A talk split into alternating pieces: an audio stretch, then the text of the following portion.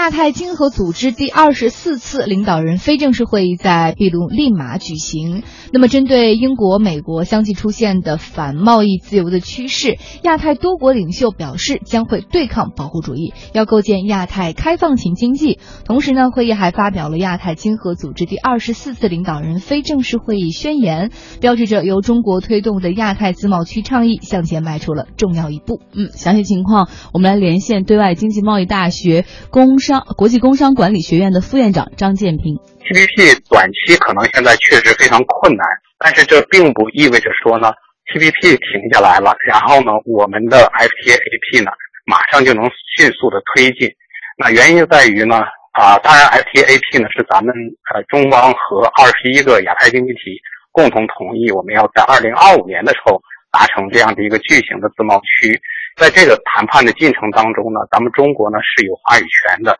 呃，我们呢也积极在推进这方面的谈判，呃，但是考虑到呢，在谈判进程当中呢，你仍然要说服美国，呃，让他能够加入到这个 FTA AP 的谈判进程当中，呃，同时呢，原来的那些 TPP 的成员呢，他自然的也是 FTA AP 的这个谈判呃伙伴。所以呢，在这个过程当中呢，我想可能仍然会有这个 TPP 会给这些成员带来很深的影响，呃，肯定也会考虑过去 TPP 所形成的很多条款也好、标准也好。亚太自贸区这个谈判呢，可能就是呃第二种情形，也就是说，在没有 TPP 情况之下呢，FTAP 能不能被推动起来？那么这个是需要由所有的这个经济体，呃，基于这个联合战略研究。啊，来共同做出决策的一件事情。当然，我们还有一种路径呢，就是呃，现在 RCEP 正在谈判的进程当中，而且 RCEP 而言呢比较照顾就是不同发展水平的这种发展需求。啊，那将来是不是可以呢，让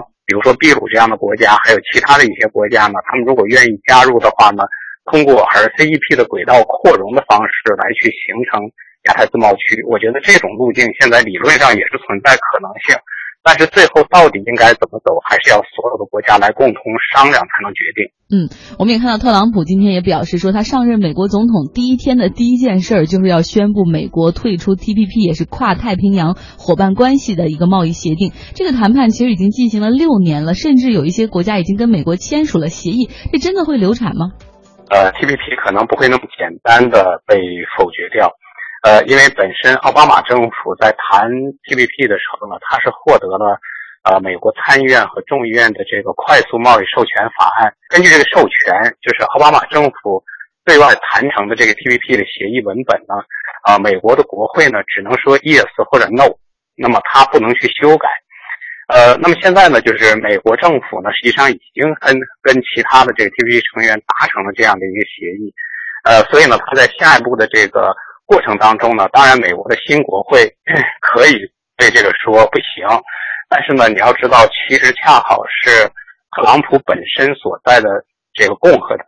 共和党当中呢，有相当一部分党员是高度支持 TPP 这样的开放的协议呢。特朗普可能会面临着他们党内的斗争，也面临着共和党和民主党的这个博弈啊，在整个国会当中的这个斗争比较复杂一点。当然，就是现在因为特朗普他还没有上台。所以他嘴巴可以大一点，可以放一些这样的这个舆论。我觉得这种舆论呢，可能是在呃对这个 TPP 的其他一些成员来进行施压，啊，让美国能够更多的受益，然后呢，我才同意签这样的东西。